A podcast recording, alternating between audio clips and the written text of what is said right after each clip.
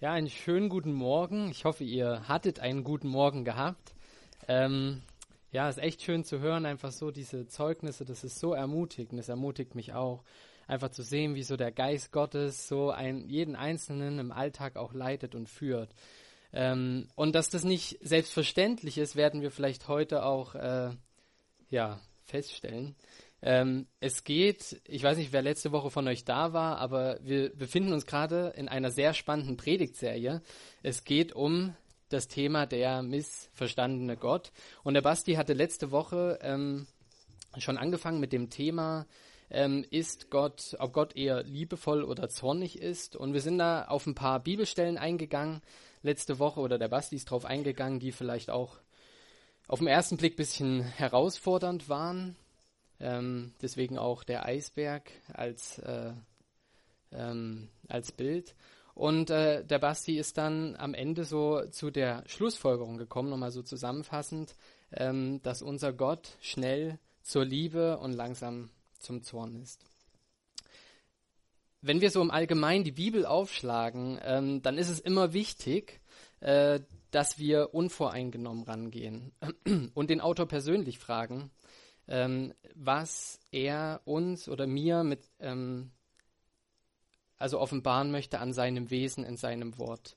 Und ähm, ja, ihn einfach auch fragen, ob er in eine ganz konkrete Situation persönlich hineinsprechen möchte.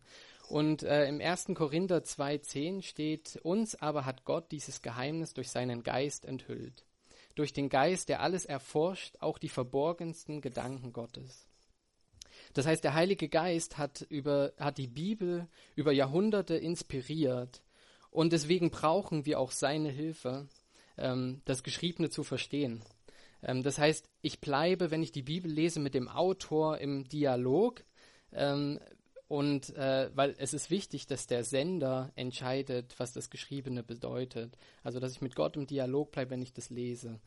Ähm, genau, und wenn wir heute so ein paar Stellen der Bibel schauen, die sicher auch herausfordernd sind, dann lasst uns einfach den Heiligen Geist darum bitten, dass er uns die Stellen aus seiner Perspektive zeigt, vielleicht auch in Bezug auf unser persönliches Leben. Und ich würde gern einfach dafür nochmal beten. Gott, ich danke dir, dass du hier bist. Heiliger Geist, ich danke dir, dass du in uns lebst und dass das nicht selbstverständlich ist und dass du den Weg freigemacht hast, dass wir eine persönliche Beziehung zu dir haben dürfen. Und Heiliger Geist, ich bitte dich, dass du heute einen jeden, der hier ist, berührst dass du einem jeden begegnest und vielleicht in Situationen im Leben sprichst, Herr, wo wir einfach dein Wort brauchen. Amen. Also in der heutigen Predigt, der Simon hat es schon vorweggenommen, ähm, geht es darum, ob Gott eher gesetzlich oder gnädig ist. Beziehungsweise, was ist das Gesetz und äh, was ist die Gnade? Und vielleicht kann man es mal so ähm, die Frage stellen, wie steht die Gnade mit dem Gesetz in Verbindung? Und am Anfang möchte ich einfach mal so zwei Statements in den Raum setzen. Das erste Statement, ähm, tue, das Gesetz sagt, tue dies und lebe. Die Gnade sagt, lebe und tue dies. Dann mal das zweite Statement, wer Freitag bei Joseph Prince dabei war, der hat das vielleicht gehört. Das Gesetz hat immer den Menschen im Fokus, die Gnade stellt immer Jesus in den Mittelpunkt. So, kommen wir einfach mal zu dem Gesetz. Was genau verstehen wir unter dem Gesetz, wenn wir ins Alte, ins Alte Testament gehen? Ähm, wenn wir im Alten Testament gucken und über das Gesetz lesen, dann ist meist das mosaische Gesetz gemeint, also das Gesetz, was Gott Mose auf dem Berg Sinai gegeben hat. Und ich dachte als Kind immer, das sind nur zehn Gebote. Leider stimmt es nicht. Es sind nämlich 613. Das ist echt eine Menge, dachte ich mir. Aber als ich dann mal nachgeschaut habe, was in unser, also was in Deutschland so für Gesetze existieren, dann ist das sogar noch recht wenig dagegen. Also wir haben so um die 1800 Gesetze im Bundesgesetz und nochmal über 2700 in der Bundesverordnung. Also von daher eigentlich alles easy. ja, ähm, also man kann vielleicht mal grundsätzlich das mosaische Gesetz so in moralische Gesetze und zeremonielle Gesetze unterteilen. Ähm, und moralisch ist zum Beispiel, das Gesetz kennt jeder, so als Vater, Mutter ehren. Zeremoniell, da geht es eher so um Reinigungs-, Essens- und Opfervorschriften. Ähm, ich denke, diese Gesetze, die kommen uns, wenn wir es lesen, aus unserer heutigen Perspektive eher komisch vor und vielleicht sogar manchmal ein bisschen anstößig oder abschreckend. Und es sind ganze Kapitel in, in äh, der Bibel, die sich, oder sogar Bücher, die sich nur mit den Gesetzen beschäftigen. Zum Beispiel dritter Buch Mose, Levitikus heißt übersetzt das Gesetz, ähm, beschäftigt sich ausführlich mit Opferregelungen, mit ähm, Ausführung von Gesetzen, wenn das, dann das. Also es ist echt der Wahnsinn, wenn man das liest, braucht man echt gutes Durchhaltevermögen. Und ähm, aber es ist auch sehr interessant, einfach zu sehen, dass ähm, Gott, wenn er Gesetze gibt, immer hinzufügt, tu das, damit du lebst. Tu das, damit es dir gut geht. Und vielleicht fragt man sich, okay, wenn ich mir das alles angucke, diese 613 Gesetze in der Bibel, so richtig befreiend wirkt es irgendwie nicht. Weiß nicht, wie kann ein Gesetz befreiend sein? Vielleicht mal ein kleines Beispiel dazu. Ähm, wenn ich mit dem Auto auf der Landstraße fahre und da kommt eine Ampel auf mich zu, ich bin mit 70 unterwegs und dann äh, schaltet die Ampel auf grün, dann habe ich die Freiheit, mit den vollen 70 km/h über diese Kreuzung zu brechen. Ähm, oder vielleicht brechen bei 70 das falsche Wort. Auf jeden Fall kann ich ruhigen Gewissens darüber fahren, weil mir die, das Gesetz der Ampel die Freiheit gibt, das zu tun. Warum? Weil ich weiß, dass die Autos, die von rechts und links kommen, hoffentlich bei Rot stehen bleiben. Davon gehe ich aus. Weil die Menschen wissen, wenn sie es nicht tun, bei Rot stehen zu bleiben, dann folgt eine Konsequenz. Dann folgt eine Strafe, das können Punkte in Flensburg sein oder was auch immer, Bußgeld, hat wahrscheinlich der eine oder andere schon erlebt. Ähm, oder die Konsequenz wäre, wenn jemand bei Rot über die Ampel fährt auf die Kreuzung, dass wir zusammenstoßen und womöglich sogar dabei äh, ja, verunglücken. Schauen wir mal in Galater 3,12. Da steht einfach mal so, der Mensch, der die Gesetze tut, wird durch sie leben. Wo das Gesetz jedoch, muss man dazu sagen, nicht gehalten werden kann, herrscht die Sünde. Denn die Sünde ist eine Zielverfehlung, in diesem Fall die Nichterfüllung des Gesetzes. Und der Preis der Sünde, sagt die Bibel ganz deutlich, ist der Tod. Also wenn man die Gesetze im Alten Testament eingehalten hat, sagt Gott immer, dann wirst du Segen erfahren, dann wirst du davon profitieren. Wenn aber nicht, dann ist da der Fluch. So steht es im Alten Testament. Und der Fluch ist immer mit Strafen verbunden gewesen. Und vielleicht klären wir mal am Anfang kurz, wie es überhaupt dazu kam, dass der Mensch unter dem Gesetz stehen musste. Ähm, Gott hat uns erschaffen, um Beziehung mit uns zu haben. Da müssen wir ganz an Anfang der Schöpfungsgeschichte gehen. Er hat uns erschaffen, damit er Beziehung mit uns haben kann. Ähm, und das auf freiwilliger Basis. Und ähm, er hat uns Menschen die Wahl gelassen, zwischen Segen, also seinen Anweisungen zu folgen, und Fluch, diesen nicht zu folgen und unser eigenes Ding durchzuziehen.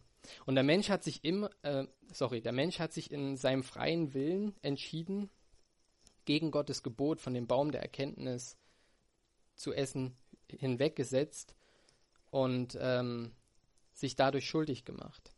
Und äh, die Konsequenz daraus war einfach die Trennung des Menschen von der Gegenwart Gottes.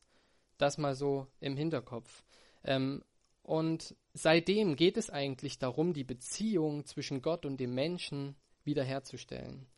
Und der Plan für die Versöhnung, das vielleicht auch noch als wichtige Information, dass der Vater seinen Sohn Jesus Christus gibt, um sich als makelloses Opfer für die Menschen hinzugeben, stand schon vor Anbeginn der Zeit fest. Und ähm, über das Alte Testament hinweg offenbart Gott den Menschen sein Wesen bis hin zur Geburt von Jesus und auch darüber hinaus. Und vielleicht schauen wir einfach mal kurz, was die Auswirkungen waren von Sünde im Alten Testament. Und da wir uns ja in so einer Predigtserie befinden, habe ich auch mal einen sehr, ja, äh, sehr krassen Text einfach genommen, der uns sicher, wenn wir ihn einfach so nehmen, wahnsinnig erschrecken wird. So wie, wie und die einen oder anderen kennen ihn vielleicht. Wir gehen mal im 4. 4. Mose 15 und da steht, während des Zuges durch die Wüste wurde ein Israelit dabei gesehen, also Zuges durch die Wüste der Israeliten, des Volkes Israel, wurde ein Israelit dabei gesehen, wie er am Sabbat Holz sammelte. Man brachte ihn zu Mose und Aaron und vor dem ganzen Volk wurde beraten, was mit ihm geschehen sollte. Da nicht klar war, welche Strafe er verdiente, wurde er zunächst eingesperrt. Dann sprach der Herr zu Mose, dieser Mann muss sterben. Das ganze Volk soll ihn draußen vor dem Lager steinigen. Da führten die Israeliten ihn aus dem Lager und steinigten ihn, wie der Herr es durch Mose angeordnet hatte. Also ich glaube, wenn man so einen Text liest, dann rutscht dann wahrscheinlich erstmal alles, verkrampft sich so und man denkt, hä, wie, das ist ja echt krass, vor allem nach, durch unser heutiges Moralverständnis, durch unsere heutige Kultur eigentlich kaum zu verstehen. Vielleicht auch nicht auf den zweiten Blick. Auf jeden Fall gehen wir einfach mal rein. Ähm, ist immer wichtig, dass man das große Bild sieht und so eine Stelle nicht einfach nur rauszieht und so stehen lässt. Ähm, was bedeutet denn eigentlich der Sabbat? Der Sabbat erinnert, oder der Sabbat hat einen sehr hohen Stellenwert gehabt damals für die Israeliten. Und der Sabbat erinnerte nicht nur an Gottes Ausruhen nach der Schöpfung, sondern der Sabbat erinnerte Israel an seine Befreiung aus Ägypten. Darüber hinaus sollte der Sabbat ein Zeichen für Jahwes Bund mit seinem Volk sein. Also es war echt ein großes Ding für die damals gewesen. Jahrelang Sklaverei, Gott hat sie befreit und diesen Bund mit ihnen geschlossen. Und der Sabbat war dazu angelegt, Gerechtigkeit zu fördern und Unterdrückung einzuschränken. Denn am Sabbat durften nicht einmal die Sklaven zur Arbeit gezwungen werden. Ähm, und wenn man ein also das habe ich jetzt nicht mit draufgeschrieben, aber wenn, wenn man mal ähm, in das Kapitel vorher reinguckt, vor, diesem, vor dieser Stelle, da sieht man auch, wie Gott einfach ähm, über Opfer für versehentliche Übertretungen redet und so, Sachen, die passieren können. Aber da steht auch ganz klar, für vorsätzliche Übertretungen, so steht es im Gesetz, ähm, muss mit dem Tod bestraft werden. Und ähm, dadurch, dass der Mann am Sabbat arbeite, arbeitete, äh, handelte der Mann bewusst gegen Gottes Schöpfung, gegen seine Befreiung aus Ägypten, gegen seinen Bund, den er mit dem Volk geschlossen hat. Und all das wusste der Mann. All das hat der Mann miterlebt quasi und hat sich bewusst gegen die Verordnungen Gottes gestellt, mit dem Wissen, dass eine Konsequenz daraus hervorgehen würde. Denn diese Gesetze wurden nicht danach, sondern davor gegeben. Ähm, also mal im Vergleich gesprochen, wenn ich bleiben wir mal bei der Ampel, bei Rot über die Ampel fahre, dann ist es für jeden nur logisch, dass ich nach dem Gesetz bestraft werde und Punkte bekomme. Und dann äh, eine Strafe. Also ich habe zumindest, wäre es wahrscheinlich eher witzig oder skandalös, wenn ich einen Brief bekommen würde, wo drin steht, lieber Herr Köhler, Sie wurden bei Rot äh, erwischt, wie Sie über die Ampel fahren und ähm, macht ja aber nichts. Drück mal mal ein Auge zu. Also so einen Brief habe ich zumindest noch nicht bekommen. Aber das Interessante ist, wenn wir mal so das Alte Testament leider. Wenn wir mal das Alte Testament so anschauen und so über das Alte Testament drüber schauen, ist es interessant zu sehen, zum Beispiel als Mose von dem Berg Sinai kam und die Menschen, die haben gerade einen Bund mit Gott geschlossen, haben gesagt, ja, wir wollen deine Gesetze halten, hat das Volk selber gesagt. Wir wollen alle deine Gesetze halten. Und dass das Volk da steht und schon wieder ein paar Leute angefangen haben, das goldene Kalb sich einen Götzen zu schaffen, ist eigentlich total krass. Und die Konsequenz wäre gewesen, ganz klar, für jeden logisch, dass das Volk, denn sie haben gesagt, wir wollen, ähm, vernichtet hätte werden müssen. Und da hat Gott aber Gnade vor Recht walten lassen und hat ähm, gesagt, okay, nur die Unruhestifter werden bestraft und das Volk darf weiterleben. Und so gibt es viele Geschichten im Alten Testament, die man liest, wo Gott, wenn man es aus der Perspektive von damals sieht, ähm, Gnade vor Recht ergehen lassen hat.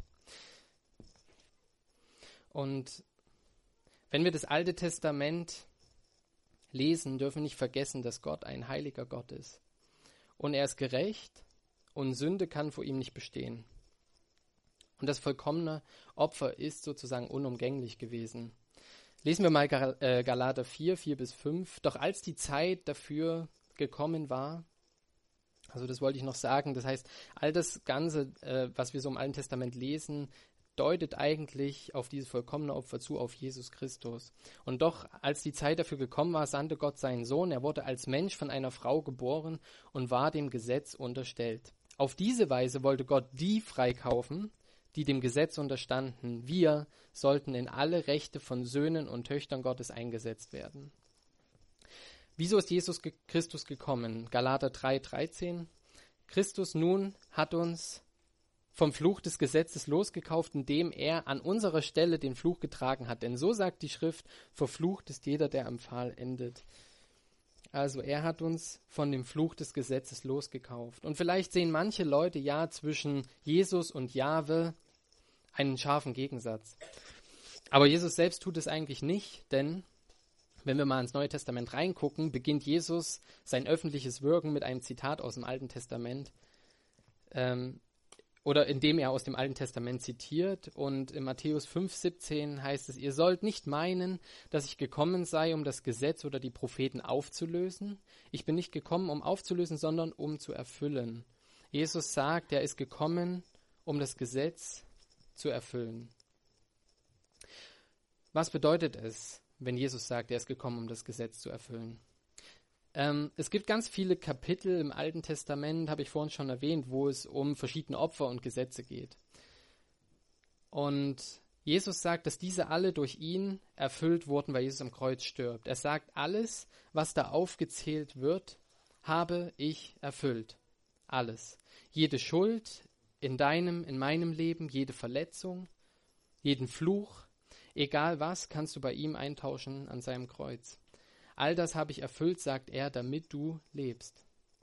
In all den Facetten im ersten Teil der Bibel können wir unfassbare Tiefen erkennen ähm, für das, was Jesus uns anbietet zu sterben. Das Kreuz hat eine verändernde Kraft, das wir so oft gar nicht richtig begreifen. Aber es ist wahnsinnig begeisternd, finde ich, das so zu lesen, ähm, wie Gott uns dieses unverdiente Geschenk offenbart.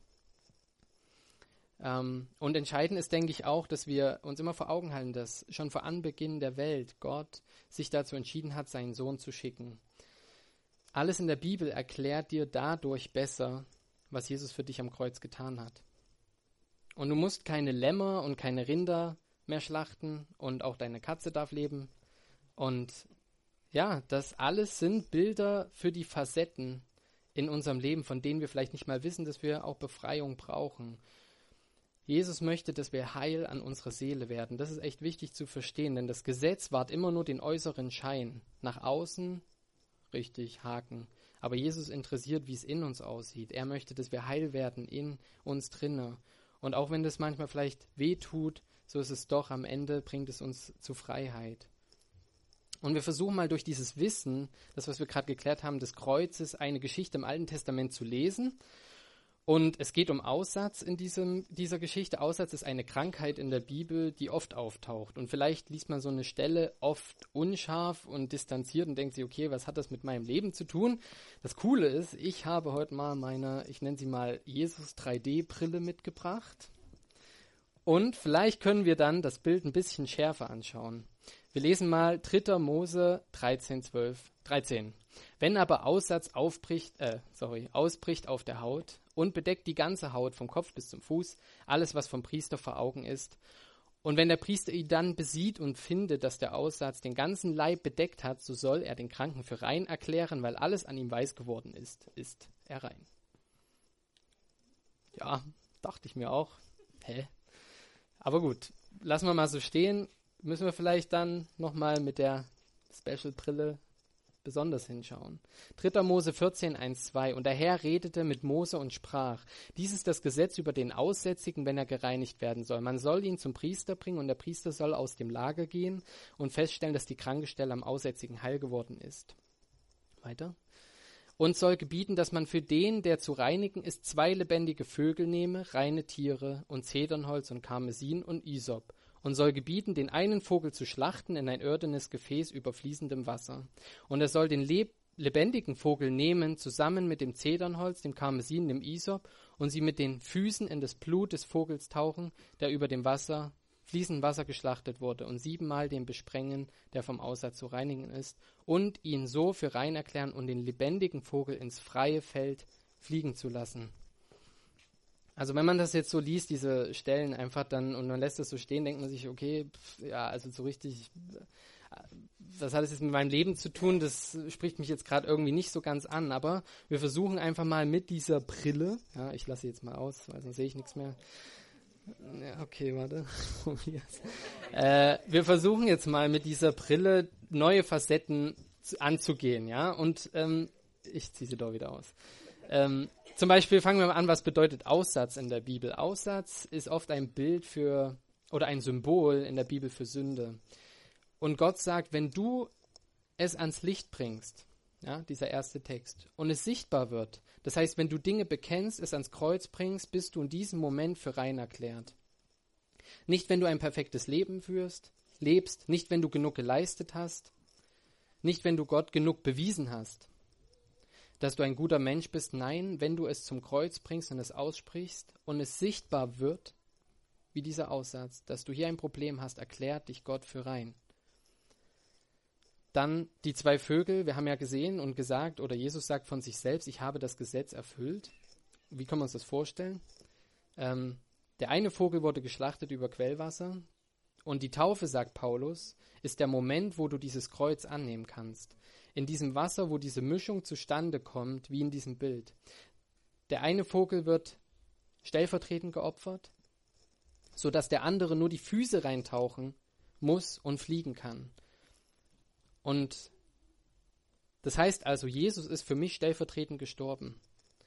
Wenn ich ans Kreuz gehe und die Dinge zum Kreuz bringe, wenn, sie, wenn ich sie ausspreche, wenn sie sichtbar werden, dann kann ich frei fliegen, während Jesus das stellvertretend auf sich nimmt. Nur mal so einfach als Bild gesprochen und diesen Bogen gespannt zum Neuen Testament, zu Jesus.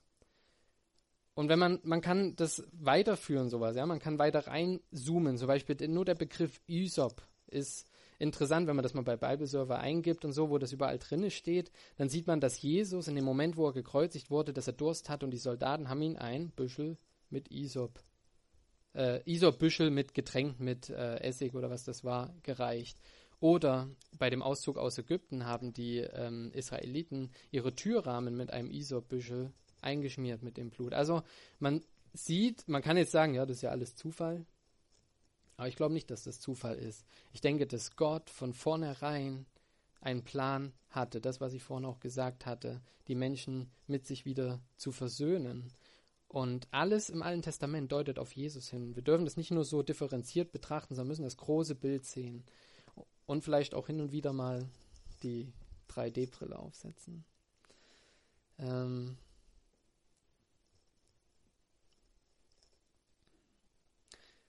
Ja, Jesus hat das Gesetz am Kreuz als vollkommenes Opfer erfüllt. Und jetzt gehen wir mal ins Neue Testament. Was hat das mit dem Geschenk aus Gnade durch Jesus Christus auf sich? Auf die Frage, was ist eigentlich das wichtigste Gesetz, antwortete Jesus so. Du sollst den Herrn, dein Gott, lieben, von ganzem Herzen, von ganzer Seele, von ganzem Gemüt. Auch ein Zitat. Dies ist das höchste und erste Gebot, das andere aber ist dem gleich. Du sollst deinen Nächsten lieben wie dich selbst. In diesen beiden Geboten hängt das ganze Gesetz und die Propheten. Oder zusammengefasst, das steht im Galaterbrief auch nochmal, äh, Galaterbrief 5, denn das ganze Gesetz ist in dem einen Wort erfüllt, liebe deinen Nächsten wie dich selbst. Jesus hat also das Gesetz erfüllt und uns ein neues Gebot gegeben, das Liebesgebot. Was bedeutet das für uns? Dass egal was ich tue, ich mir überlege, ob es meinem Nächsten dient. Und Jesus stellt das Gesetz nicht über den Menschen, denn Beziehung zu seinen Kindern ist Gott extrem wertvoll und wichtig. Und vielleicht schauen wir uns mal ein Beispiel aus dem Leben von Jesus an, wie sich das ausgedrückt hat. In Markus 2, das habe ich jetzt nicht hier, ähm, das kennt ihr sicher alles, da, äh, alle, da ist Jesus mit seinen Jüngern unterwegs und äh, am Sabbat unterwegs und dann kommen sie in die Synagoge und das ist dieser Mann mit diesem, äh, mit dieser verkrüppelten Hand und ähm, die Pharisäer warten nur drauf, dass er am Sabbat heilt, weil nach dem mosaischen Gesetz dürfte er ja nichts tun. Und äh, Jesus fragt die Pharisäer, was ist richtig am Sabbat, Gutes zu tun oder Böses, einem Menschen das Leben zu retten oder ihn zu töten? Haben sie nichts zu gesagt? Und er hat ihn geheilt, diesen Mann, und dann sind sie weggegangen. Und das Interessante ist, hätte Jesus nach dem mosaischen Gesetz gehandelt, wäre der Mann nicht gesund geworden. Und das was auch interessant ist, die Pharisäer gingen weg und sie schmiedeten Pläne, wie sie ihn umbringen konnten. Also auch da, sie waren immer noch in diesem Denkmuster des mosaischen Gesetzes, ähm, Strafe, vorsätzlich gehandelt, Tod. Genau. Das Gesetz befreit also nicht, sondern führt in diesem Moment ins Verderben. Jesus stellt den Menschen nicht übers Gesetz. Jesus hört immer zu, kehrt bei den Sündern ein, verurteilt nicht da, wo Menschen auf ihn zukommen. Und es ist auch interessant, ich habe mal ein Bild mitgebracht, äh, man sieht es vielleicht nicht so wirklich.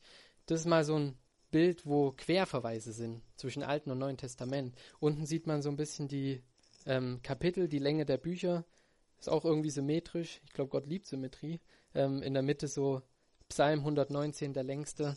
Und oben, das sind alles Querverweise, wo Neues Testament, Altes Testament, weil man muss ja auch überlegen, damals die, die Apostel hatten gar kein Neues Testament, die hatten nur das Alte Testament. Das heißt, alles, was wir im Neuen Testament wiederfinden, ist die Erfüllung aus dem Alten Testament. Also, wenn man sich das anguckt, dann sollte eigentlich die Begeisterung steigen, sich die Bibel ganzheitlich auch mal anzuschauen. Ähm, und in diesem Wissen finde ich es total cool, dass eigentlich der neue Bund im Alten Testament schon glasklar formuliert wurde von Gott. Gehen wir mal in Jeremia 31. Kennt bestimmt viele. Siehe, es kommt die Zeit, spricht der Herr, da will ich mit dem Hause Israel und mit dem Hause Juda einen neuen Bund schließen. Nicht wie der Bund gewesen ist, den ich mit ihren Vätern schloss, als ich sie bei der Hand nahm, um sie aus Ägyptenland zu führen. Mein Bund, den sie gebrochen haben. Ob ich gleich ihr Herr war, spricht der Herr sondern das soll der Bund sein, den ich mit dem Hause Israel schließe, schließen will nach dieser Zeit, spricht der Herr. Ich will mein Gesetz in ihr Herz geben und ihren Sinn schreiben, und sie sollen mein Volk sein, und ich will ihr Gott sein. Und es wird keiner den anderen noch ein Bruder den anderen lehren und sagen, erkenne den Herrn, denn sie sollen mich alle erkennen, beide klein und groß, spricht der Herr, denn ich will ihnen ihre Missetaten vergeben und ihre Sünde nimmermehr gedenken. Und ich finde das schon krass, dass das so im Alten Testament steht und Gott sich so offenbart hat. Ein neuer Bund, fass mal zusammen, ein neues Gesetz, ein Gesetz des Geistes, heißt es auch im Römerbrief, welcher in uns wohnt, Gottes Geist, der in uns wohnt, wenn wir Jesus als vollkommenes Opfer annehmen. Lesen wir das doch gleich mal im Römer 8. Müssen wir denn nun noch damit rechnen, verurteilt zu werden? Ist die Frage. Nein, für die, die mit Jesus Christus verbunden sind, gibt es keine Verurteilung mehr. In einer anderen Übersetzung steht keine Verdammnis mehr. Denn wenn du mit Jesus Christus verbunden bist, bist du nicht mehr unter dem Gesetz der Sünde und des Todes. Das Gesetz des Geistes, der lebendig macht, hat dich davon befreit. Das Gesetz des Mose war dazu nicht imstande. Es scheiterte am Widerstand der menschlichen Natur. Also hier steht es schwarz auf weiß und ich finde es so genial, dass Gott uns hier einfach die Hand reicht. Ich finde es wirklich begeisternd und dass wir heute auch in so einer Freiheit leben, das ist nicht selbstverständlich, wie wir einfach sehen. Und es ist eine Entscheidung, die wir treffen dürfen, jeden Morgen neu, dem Geist Gottes in uns Raum zu geben. Wir leben durch Gottes Geist und nicht nach dem Fleisch. Das Fleisch ist dem Gesetz der Sünde verfallen. Das heißt, wenn wir uns entscheiden, Jesus Christus nachzufolgen, dann passiert etwas, was Jesus von neuem geboren nennt. Äh, und es heißt zum Beispiel im 2. Korinther 5,17, darum ist jemand in Christus, so ist er eine neue Schöpfung. Das Alte ist vergangen, hier es ist alles neu geworden. Das ist der Blick, wie Gott uns sieht, wenn wir Jesus aufnehmen und sein Geist in uns lebt. Das ist die Wahrheit. Das heißt nicht, dass wir in einem Prozess stehen und auch hier und da Fehlschritte tun, aber das ist quasi die, der neue Bund, unter dem wir stehen. Das heißt, der Heilige Geist lebt in uns ein neuer Bund, ein neues Gesetz, das Gesetz des Geistes. Dieser Geist, welcher Jesus dazu bewegt hat, den Kranken am Sabbat zu heilen, obwohl es das mosaische Gesetz verboten hat, lebt nun auch in uns. Und das Gesetz der Gnade durch Jesus Christus des Heiligen Geistes, der in uns lebt, steht über dem mosaischen Gesetz, wonach der Mensch durch Werke und das Einhalten der Gesetze gerecht wird. Vielleicht gern bitten, die Musiker zu kommen kommen jetzt langsam zum Schluss. Also, ähm, viele Dinge im Alten Testament ähm, sind für uns unverständlich. Und wenn wir nicht durch die, sag ich mal, Jesus 3D-Brille schauen und das ganze Bild betrachten, Gott, den Autor wirklich fragen, den Heiligen Geist in uns, ähm, dass er uns Dinge offenbart, ähm, dann bleibt es unverständlich. Und äh, trotz der Gesetze und der gerechten Urteile denn das Gesetz fordert immer ein gerechtes Urteil. Ist Gott auch im Alten Testament durchweg gnädig mit seinem Volk unterwegs gewesen? Sonst würde das Volk gar nicht existieren. Und der Höhepunkt kommt in Jesus Christus zum Tragen, welcher den alten Bund erfüllt und einen neuen Bund mit dem Menschen begründet. Und zum Veranschaulichen habe ich nochmal einen kleinen Vergleich, weil es ja schon, vielleicht ist ein bisschen viel Input gewesen. Ähm, möchte es mal so machen. Das Gesetz der Schwerkraft, das kennt sicher jeder. Ne? Also wenn ich das jetzt hier zusammenknülle und fallen lasse, weiß jeder, das fällt nach unten. Ähm, und das Gesetz der Schwerkraft, das stelle ich jetzt mal gleich mit dem mosaischen Gesetz. Ähm, das heißt, das Halten des mosaischen Gesetzes, also ich mache es mal so, ähm, nur mal verdeutlichen, wenn ich hier stehe und Gott hier und die Sünde uns trennt und da ist ein ganz schmaler Gebirgskamm, auf den ich lang balancieren könnte. dass das mosaische Gesetz bedeutet, dass ein Fehltritt, also eine Übertretung des Gesetzes, bedeutet, ich falle, wie dieser Zettel da. Und bedeutet, es steht geschrieben auch in seinem Wort, der Lohn der Sünde, äh, doch, ja genau, der Lohn der Sünde ist der Tod. Und dann gibt es ein anderes Gesetz, was dem Gesetz der Schwerkraft übersteht, ist die Aerodynamik. Und ähm, vielleicht können wir das, die Aero oder die Aerodynamik würde ich gerne einfach mal mit dem Gesetz des Geistes gleichsetzen. Ähm, und vielleicht können wir das so ein bisschen uns vorstellen, das Gesetz der Aerodynamik, das war immer da, nur hat es keiner gewusst, bevor man es nicht entdeckt hat. Und äh, durch Gnade als freies Geschenk hat uns Jesus Christus dieses Gesetz offenbart. Und als vollkommenes Opfer hat er das mosaische Gesetz erfüllt. Und das Gesetz des Geistes, ja, der in uns lebt und uns befähigt, steht über dem Gesetz der Schwerkraft, dem mosaischen Gesetz, weil es die Schwerkraft durch Jesus Christus überwunden hat. Also ein höheres Gesetz. Bedeutet, das Gesetz der Schwerkraft existiert, aber hat keine Bewandtnis mehr in Bezug auf mein Heil, auf mein alltägliches Leben, auf meinen Weg mit Gott, da das Gesetz des Geistes in unser Herz geschrieben ist. So wie es in Jeremia auch geschrieben ist. Ähm, in dem Moment, wo wir Jesus Christus in unser Leben aufgenommen haben, hat der Heilige Geist Einzug genommen in unser Leben. Und ich möchte schließen mit diesem Vers, Galater 5,5.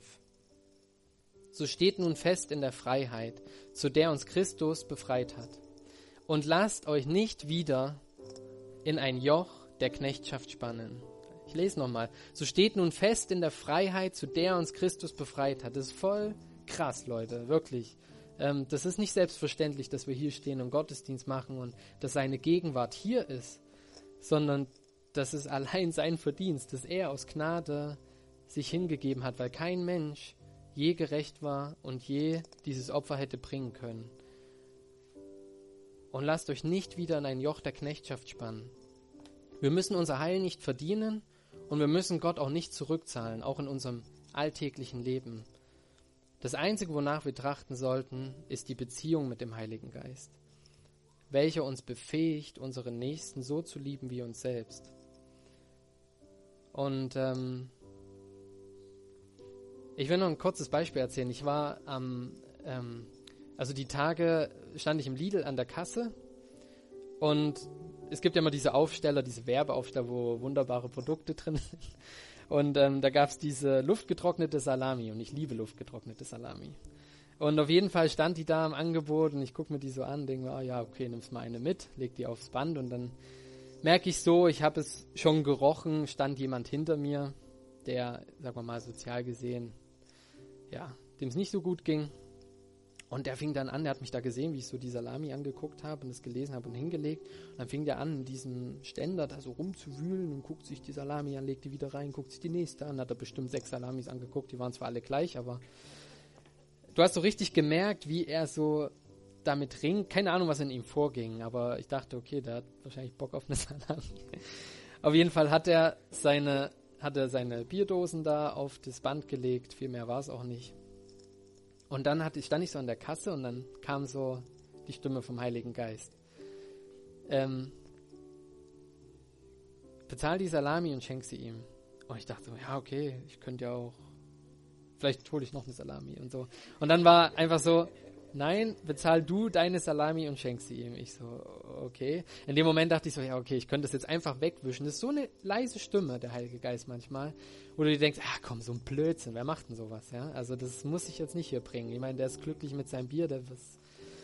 Und dann stand ich da so und dachte, okay, mach's jetzt einfach. Ich meine, und dann bin ich da so vorgegangen, habe mich schon eigentlich voll gefreut. Dann habe ich einfach das so alles bezahlt und habe die Salami genommen und sag so, hey, hier, Sie haben Sie, Sie wollen doch so eine Salami, oder? Er so, ach nee, nee, nee, nee, nee, nee, ist schon gut. Und ich so, doch, doch, hier, nehmen Sie die Salami, ich schenke sie Ihnen, hab's hingelegt, bin gegangen. Und dann bin ich so im Rausgehen, habe ich auch noch so gedacht, hey Gott, ich meine, okay, hat er jetzt die Salami. Ähm, und das Coole war aber, ich bin dann so rausgegangen, gehe ins Auto rein, dann fahre ich raus aus dem Lidl-Parkplatz und normalerweise stehen da ähm, immer massenhaft Autos, kommst gar nicht raus und so. Dann war alles frei gewesen, war gerade rot bei der Ampel, fahr so raus an die Ampel und in dem Moment kommt er da rausgelaufen, genau in meinem Auto vorbei, ich mach so das Fenster runter und sag so, und haben Sie Salami genommen? Hat er gesagt, ja, ja, ja. Und hast so richtig das Leuchten in seinen Augen gesehen. Habe ich gesagt, hey, ich wünsche Ihnen echt Gottes Segen für diesen Tag. Und es war einfach so ein Moment, du hast gemerkt, er, du hast einfach gemerkt, in seinen Augen, das war für ihn so unerwartet, weil es unnatürlich war, ja, nach unseren normalen gesetzlichen Vorstellungen. Aber das kann nur der Heilige Geist. Und das ist genau das, von dem Jesus hier redet. Er tut, der Geist Gottes, der in uns lebt, befähigt uns, Dinge zu tun, die wir vorher nie im Traum dran gedacht hätten, Dinge zu tun. Und ich sag euch, dieser Moment, obwohl der so klein war und mich nur drei Euro gekostet hat, war so bewegend, der hat mich so glücklich gemacht, dass ich plötzlich einfach nur Freude in meinem Leben, also in, in dem Moment empfunden habe. Und wahrscheinlich auch das, was der Lars vorhin zum Ausdruck gebracht hat, als er das gelesen hat und dann einfach so berührt war innerlich. Weil das ist genau das Lebenselixier. Wenn wir dem Heiligen Geist gehorsam sind, das ist nicht, dass uns das, das kostet uns schon etwas. Aber der Lohn dafür ist so viel größer, finde ich. Und ich will euch einfach ermutigen, wollen es gemeinsam das Abendmahl feiern, auch im Hinblick darauf, möchte euch einfach ermutigen, das nochmal kurz so sacken zu lassen, ja? Wir sind frei, Leute, wir sind frei, Gott zu, ja, mit ihm durchs Leben zu gehen. Und ich merke das selber, als ich das ausgearbeitet habe, dass man oft immer noch so dieses moralische Gesetz im Hinterkopf hat, ja, aber eigentlich müsste ich ja trotzdem so und so handeln, aber der Geist Gottes, und ich glaube, das ist was, was wir Menschen schwer verstehen können, er setzt uns wirklich frei, wenn wir ihm die Möglichkeit geben. Aber wir müssen uns dazu entscheiden, jeden Morgen neu, auch zu sagen, hey Heiliger Geist, ich stelle mich der Herausforderung, leite du mich heute an und geh du mir voran und ich will gehorsam sein. Und ähm, will euch einfach ermutigen, wenn ihr jetzt, vielleicht holt ihr euch einfach was, bleibt nicht dort stehen und wir wollen das Abendmahl feiern, weil es geht darum, dass wir diesen neuen Bund feiern. Also wir wollen es nicht ähm, beschweigen, ja, also wir müssen da jetzt nicht andächtig dastehen, sondern wir können wirklich fröhlich darüber sein, dass Jesus Christus seinen Geist uns offenbart hat, in unser Herz gelegt hat. Und es sind so viele coole Stories, glaube ich, die einfach so am Entstehen sind. Wir können Gott echt vertrauen. Wir müssen nicht sagen, okay, ich gehe jetzt mein Feuerholz sammeln, weil wir dürfen Gott vertrauen. Er hat so oft sich erkenntlich gezeigt. Und lasst uns doch einfach gemeinsam aufstehen, vielleicht zu diesen, ähm, holt euch einfach was, geht zurück zu jemand, zu deiner Frau, zu deinem Mann, zum Freund, zu jemand, den du auf dem Herzen hast und vielleicht sprecht ihr euch das einfach mal zu. Du hast den, stehst unter dem Gesetz des Geistes. Du hast Freiheit im Geist. Vielleicht sprecht euch das einfach mal zu und wie auch immer ihr das machen wollt. Ihr habt das jetzt gehört. Fühlt euch frei.